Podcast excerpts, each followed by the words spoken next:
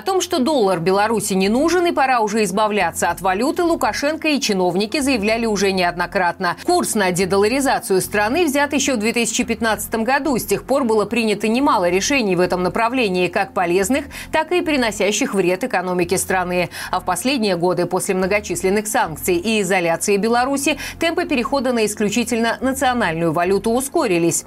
Может ли наша страна окончательно отказаться от доллара и как это отразится на белорусах? Не имеет значения в центре Европы или не в центре Европы. Логично было бы в центре Европы говорить про евроизацию. Но поскольку в Беларуси сознание людей связано с американским долларом, и доллар прочно стал народной валютой Беларуси, курс на дедоларизацию – это, безусловно, курс на то, чтобы увеличить давление инфляционного налога, налога девальвационного на обыкновенных людей. Люди доверяют доллару, в меньшей степени доверяют э, рублю.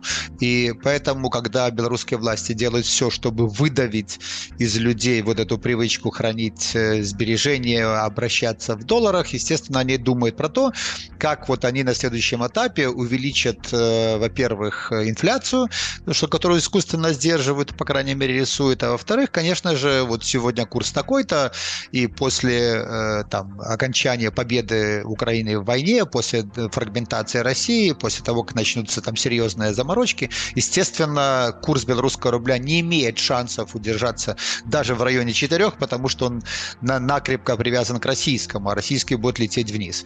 Поэтому курс на дедоларизацию – это э, курс на то, чтобы за счет населения еще раз поддержать государственные финансы. Такого не бывает одноразово, потому что, знаете, ну, вы же не можете под матрацы заглянуть и сказать, валюта у нас э, незаконна, как это было в Советском Союзе, за валютные операции вам будет уголовное дело. То же самое белорусское предприятие. Беларусь это малая открытая экономика, в которой э, э, экспорт зависит от того, а сколько в стране импорта. Они комплектующие завозят, оборудование, все необходимое для производства. Поэтому валюта нужна с, с, очень сильно. Когда мы говорим про дезоларизацию, мы говорим про то, чтобы в сбережениях, на в, э, длинных вкладах было гораздо больше рублей, чем э, долларов, потому что обслуживать доллары, потом долларовые обязательства банкам даже гораздо сложнее будет в условиях девальвации. Поэтому вот это э, скорее убеждение такое, и вся компания белорусских властей направлена на то, чтобы убедить, знаете, у нас рубль крепок, экономика растет там на 3-8%, мы растем быстрее, чем мировая экономика, доверяйте нам. То есть это все меры направлены на на информационное э, там э, э, облапошивание населения Беларуси, которое там 30 лет не верило белорусскому рублю, а тут почему-то должно на 30-летней там диктатуре поверить Лукашенко и его сказкам про то, что белорусская модель очень хорошая. Недавно я проанализировал устойчивость разных валют за последние 25 лет. На 35% подорожал швейцарский франк. Поэтому если у кого-то есть желание какую-то валюту все-таки копить под матрасом, не доверяя белорусским банкам, потому что они сами по себе очень ненадежные, ну тогда покупайте швейцарский франк. Надежный, конечно же, евро. Он за последние 25 э, девальвировался, по-моему, на полтора процента, очень устойчивый. Вот. Э, доверять мягким валютам постсоветского пространства я бы не стал, потому что даже за последние 25 э, лет э, польский злоты обесценился на 53%. Но это за 25, за 25 лет. Белорусский же э, рубль это десятки это разов, это одна из самых мусорных валют, поэтому доверять белорусскому рублю точно не приходится. Ну а лучше, поскольку мы говорим про, знаете, средний вклад белоруса в банке, это там не, 10, не, не целых 10 тысяч долларов, да?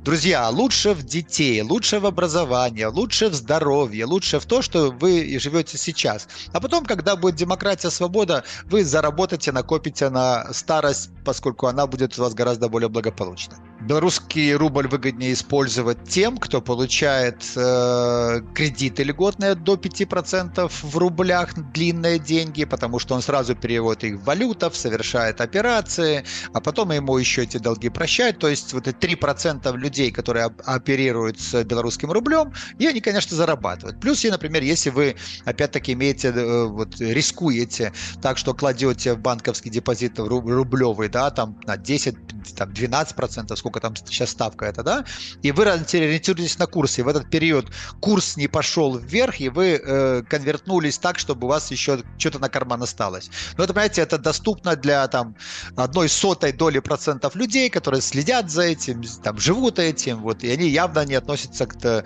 там, подавляющему большинству наших слушателей, читателей там, или зрителей. Поэтому, друзья, вот а, операции могут быть временные, но если взять там перспективу 5-10 лет, а об этом, собственно, наверное, речь идет, то таких операций, в которых бы белорусский рубль стал надежным и защитил ваше сбережение от обесценения, просто не существует.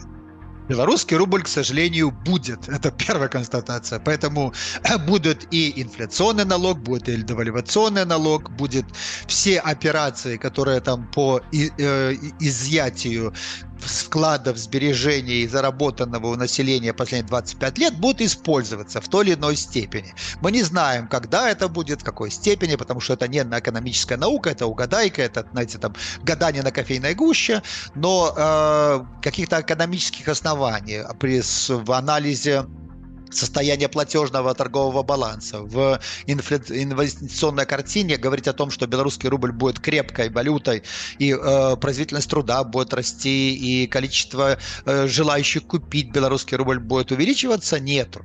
Поэтому надо готовиться к, к тому, что белорусский рубль, э, вот инфляция, которая сегодня якобы поднимается чуть-чуть, на самом деле, напомню нашим уважаемым зрителям, что инфляция у нас это ручной политический, идеологический показатель показатель, он не отражает реальную динамику цен. Как и курс белорусского рубля, тоже искусственный показатель. Поэтому я думаю, что в ближайший год у нас будет э, гораздо больше давления на даже на эти искусственные показатели, чтобы мы увидели какие-то реальные контуры и инфляции, и девальвации. Сколько это будет? Опять-таки, это уже, знаете, как угадайка Новый год. Подложите под елочку, напишите бумажку, и потом проверьте вашу чуйку, это привет э, инфляции и девальвации. Самые яркие события недели обсуждаем в итоговом пятничном стриме на Маланке в 18.00 по белорусскому времени. Присоединяйтесь и жмите на уведомления, чтобы не пропустить начало.